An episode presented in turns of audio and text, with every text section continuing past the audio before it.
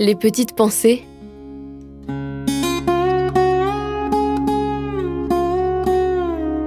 Terroir, héritage et savoir-faire.